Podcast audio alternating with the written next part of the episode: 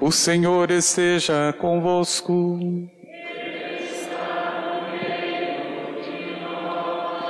Proclamação do Evangelho de Jesus Cristo segundo Mateus.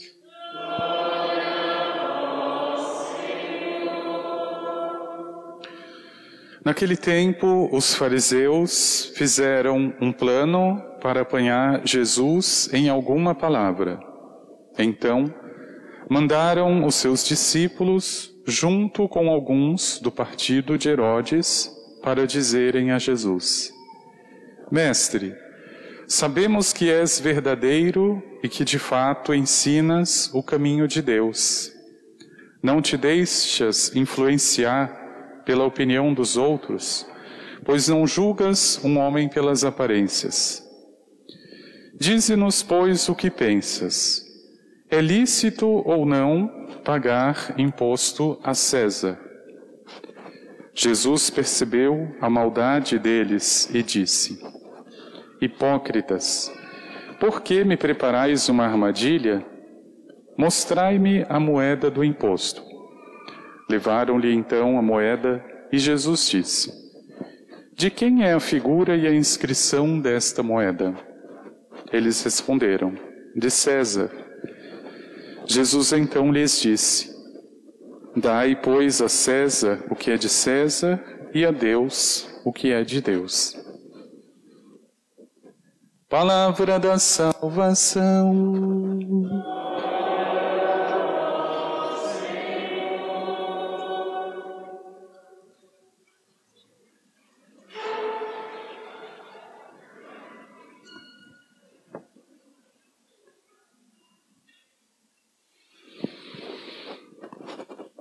Sou o Senhor e não há outro não existe Deus fora de mim.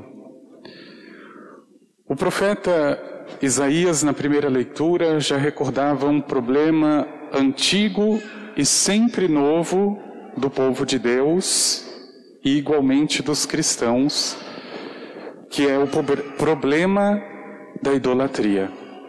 Idolatria, meu irmão e minha irmã, é tão maléfica, é tão sucinta, que nós podemos praticá-la sem ter a consciência devida e clara a esse respeito. Só para resumir, idolatria é tudo aquilo que ocupou, ocupa ou ocupará o lugar de Deus na tua vida. Isso é idolatria. Se você vive em função de um relacionamento e nem tempo para missa você tem, você é um idólatra. Está colocando uma pessoa no lugar do Senhor. Se o teu trabalho consome as tuas energias e você não tem tempo nem para rezar, o teu trabalho é o teu ídolo, é o teu Deus. Isso é idolatria. Se o teu filho ou a tua filha é mais importante do que os teus compromissos com o Senhor e a tua própria oração pessoal, o teu filho e a tua filha é o teu ídolo. E veja, como o problema de fundo do povo de Israel, de alguma forma, sempre foi esse, e em algum momento da história voltava à idolatria. Mas existiam também relações divinas ou saudáveis entre Deus e o povo, entre Deus e aqueles imperadores, aqueles que governavam. Por isso que Isaías faz o elogio ao profeta, perdão, ao imperador, ao rei Ciro na Pérsia, porque foi ele que libertou o povo da Babilônia, onde sofriam, o povo de Deus. Não fez de si mesmo o Deus para aquele povo, não buscou a idolatria, não buscou ser adorado, mas concedeu a liberdade para aquele povo. Voltem para sua terra, voltem para Jerusalém, reconstruam o templo destruído, voltem para o Deus de vocês. Quem dera que todos os reis na história de Israel tivessem o coração de Ciro. E nós voltamos agora para um outro rei, do qual Jesus agora é o contemporâneo, chamado Augusto César. Na época de Jesus, o território da Palestina, Israel, Jerusalém era dominado agora não mais pelos persas, mas pelos romanos. E o imperador romano chamava-se Augusto César. E veja, o risco de Israel sempre foi a idolatria, como dissemos. Mas quando o rei se impõe como Deus, isso se torna ainda mais grave. A moeda da inscrição, como Jesus vai pedir para aqueles que armavam uma cilada, trazia o rosto de César e a frase Divino Augusto César, ou seja, que ele seja adorado como um Deus. Idolatria. Agora vejam, o povo estava passando por um outro problema igualmente complicado. Além da idolatria para o rei, havia um problema que para nós brasileiros é muito comum. O problema, na ordem do dia, chamava-se imposto. Infelizmente, o Brasil hoje, se não o mais, é um dos que mais tem a carga tributária. Nós pagamos pelo menos 40% do que compramos só de imposto. Este era o problema antigo, porque os imperadores romanos exigiam dos dominados judeus o imposto. Pessoas pobres, carentes, eram obrigadas, forçadas a pagar o imposto a César. Isso causou a grande divisão de Israel. Diz a palavra, quando eles armam a cilada para Jesus, não foram apenas os fariseus. Foi tão bem montada a armadilha que eles traziam os que eram a favor do imposto, os herodianos, diz a palavra, enviaram com os fariseus alguns herodianos. E os fariseus que representavam contrários ao imposto. Vejam o problema que Jesus estava envolvido.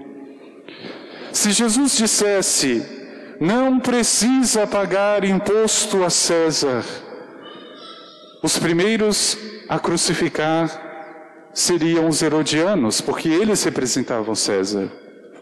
Se Jesus dissesse, paguem o imposto a César, agora os fariseus e os judeus estariam contra o Senhor. Se ele dissesse, eu não sei se deve pagar, ele perderia a autoridade de mestre, de rabi. Que rabi é esse que nem sabe dizer as coisas? E quando Jesus dá esta resposta tão sábia e inspirada, dar a Deus o que é de Deus e a César o que é de César, ele está colocando um problema que eles ainda não tinham percebido. Eles estavam preocupados com o imposto. Jesus estava preocupado com a idolatria. Vejam, a preocupação de César não era apenas receber imposto. A preocupação de César era ser adorado como Deus, como só Deus pode e deve ser adorado. A pergunta se é lícito ou não pagar o imposto era o sentido político da questão, mas Jesus vai muito além. A resposta de Jesus não é simplesmente sim ou não, mas a resposta do Senhor vai ao coração do ser humano para dizer: quem é César? Quem é Deus? Que lugar se ocupa cada um deles diante de vocês? Meu irmão e minha irmã, quando o profeta Isaías nos recorda então, na primeira leitura, eu sou o Senhor e não existe outro, não há outro Deus fora de mim. Jesus, com a sua resposta, dê a Deus o que é dele. César já tem, César já é o César, mas Deus precisa ser restituído. Eles não perguntavam sobre o que devia a Deus, porque achavam que já pagaram o bastante para o Senhor, e Jesus vai recordar a dívida. Não, a César você já dá, agora você precisa dar ao Senhor. dê a Deus. Eles voltavam com esta pulga, com esta interrogação: se a moeda é devida a César, o ouro, o imposto, o que se deve a Deus? O que devo eu, meu irmão e minha irmã, você, hoje ao Senhor? Nós que, graças a Deus, cumprimos com as nossas obrigações, com os nossos impostos, sejam justos ou não, nós cumprimos, honramos. Mas agora a pergunta fundamental, a partir da resposta do Senhor, o que é que eu tenho devido a Deus? Ou melhor, como é que eu tenho dado ao Senhor da melhor forma o que é do Senhor? E vejam que bonito. Santo Agostinho, de forma especial, quando ele refletia sobre esse evangelho, ele dizia: César gravava a sua imagem numa moeda de ouro para ser reconhecido. Deus não precisa da moeda de ouro, ele grava a sua imagem no próprio ser humano. Meu irmão e minha irmã, você é a imagem e semelhança do Senhor. É claro que nós temos a nossa obrigação com este mundo e ela é legítima. O Senhor não está colocando de um lado César e de outro Deus como se fosse uma opção. Não. Deus é Deus, César é César. Nós temos que conviver com isso. A questão é que César é tão forte, é tão dominante na minha vida, que muitas vezes eu já nem lembro o que eu devo a Deus.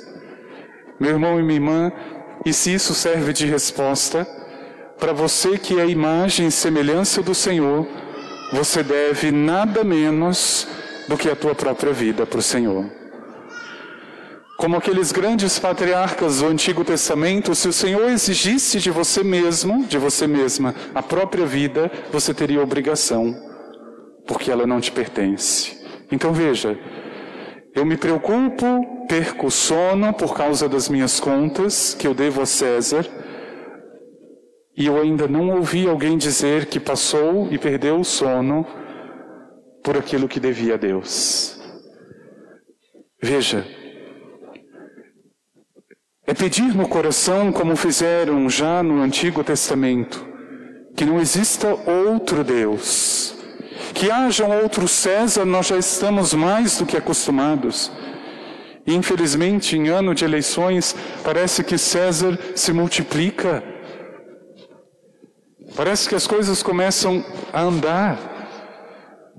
É uma coisa terrível. E eu não sei se isso serve de conselho também ou de recordação para muitos. A igreja não tem candidato, gente.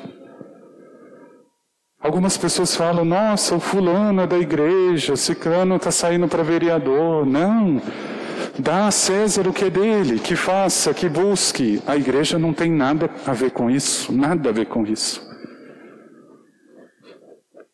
Tem gente que pinta de bom moço, de boa moça, e pelas beiradas vai fazendo a sua campanha. Não tem nada a ver com a igreja, nada.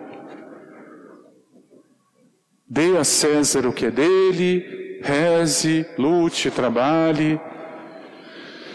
E eu não sei se eu, como sacerdote, preciso recordar qual é a função de um vereador. Ele não tem que ficar apresentando obras. Eu fiz isso, isso e aquilo. Ele legisla, ele vota projetos, ele fiscaliza projetos e execuções, mas ele não faz nada. Nós é que queremos que ele faça, mas ele não pode fazer. Nossa, vereador Fulano fez isso, fez aquilo. Ele ganha muito bem para isso, não se preocupe. Dê a César o que é dele. Vamos dar ao Senhor o que é dele. Vamos pensar mais uma vez nesta dívida tão ignorada com o Senhor. Vamos pensar, meu irmão e minha irmã, como é legítimo oferecer a este mundo o que é dele. É claro que nós precisamos. Nós temos responsabilidades e compromissos. Não vivemos em outro mundo, é neste. Mas, por favor, se este compromisso, se esta pessoa, se esta atividade ocupa um lugar que não é dele, é idolatria. Com todas as letras, é idolatria. Quantas pessoas estão perdidas, cegas, numa miragem, numa ilusão, por uma pessoa, por um trabalho, por uma situação, por uma amizade, que não enxerga nem mesmo diante de Deus o seu compromisso com Ele.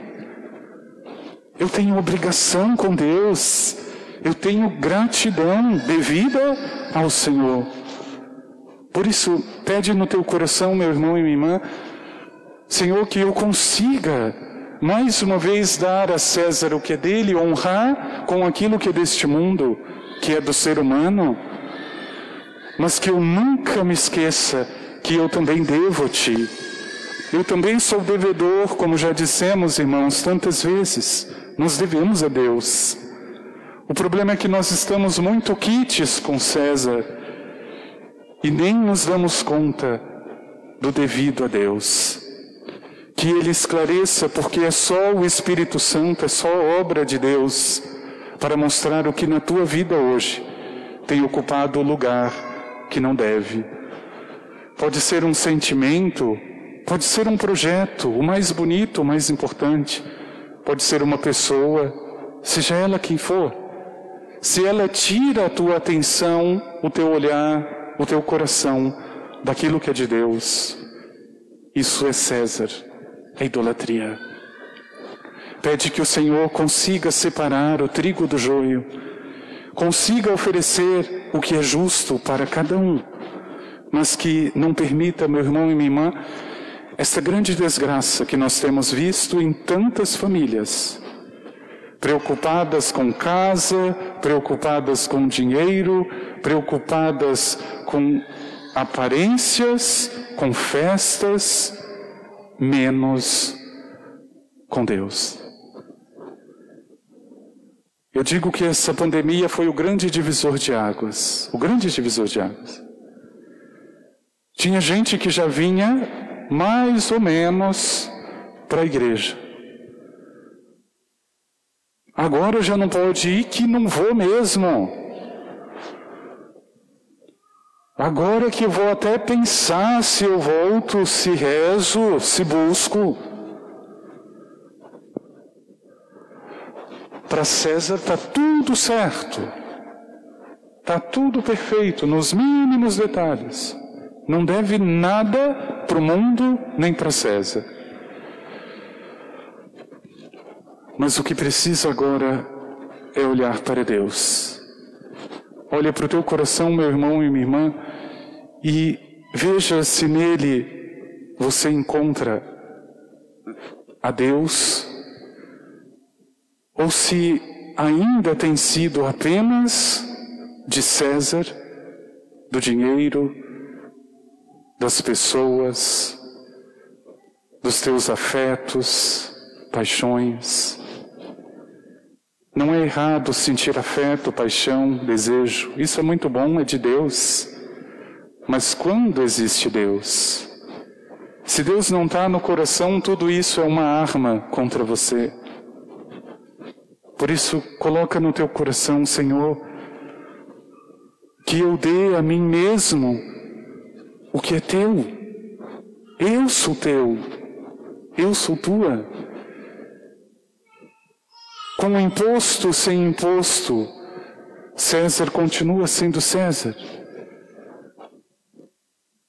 Mas você, meu irmão e minha irmã, não será mais o mesmo se você não se oferecer hoje para o Senhor